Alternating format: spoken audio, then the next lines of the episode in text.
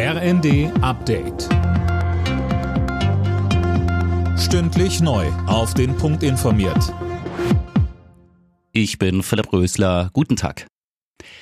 Der Bundestag debattiert aktuell über die Mindestlohnerhöhung. Stimmen die Abgeordneten zu, gibt's ab Oktober mindestens 12 Euro brutto pro Stunde. Arbeitsminister Hubertus Heil.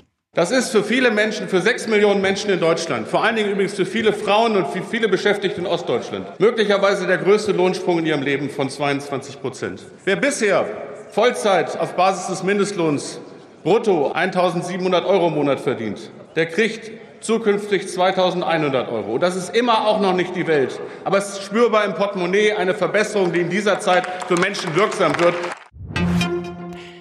Die Ukraine fordert von Deutschland schnellere Waffenlieferungen. Bis heute sei kein schweres Gerät angekommen, sagte Botschafter Melnik im ZDF.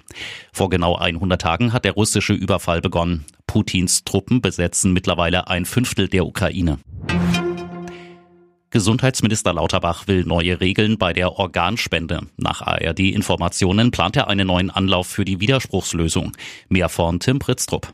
Heißt, wer nicht zu Lebzeiten aktiv widerspricht, wäre dann automatisch potenzieller Organspender. Bislang gilt, dass Organe nur entnommen werden dürfen, wenn man vorher zugestimmt hat. Das reicht nach Ansicht von Lauterbach aber nicht. Aktuell warten in Deutschland rund 8500 Menschen auf ein Spenderorgan. Mit dem langen Pfingstwochenende kommt der erste große Stresstest nach der Einführung des 9-Euro-Tickets auf den ÖPNV zu. Die Bahn rechnet mit einer, Zitat, erhöhten Auslastung in Zügen und Bahnhöfen. Das gilt besonders für beliebte touristische Ziele.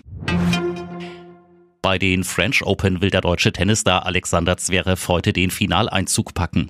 Im Halbfinale wartet der Spanier Rafael Nadal. Sollte Zverev die French Open gewinnen, würde er zum ersten Mal auf Platz 1 der Weltrangliste landen. Alle Nachrichten auf rnd.de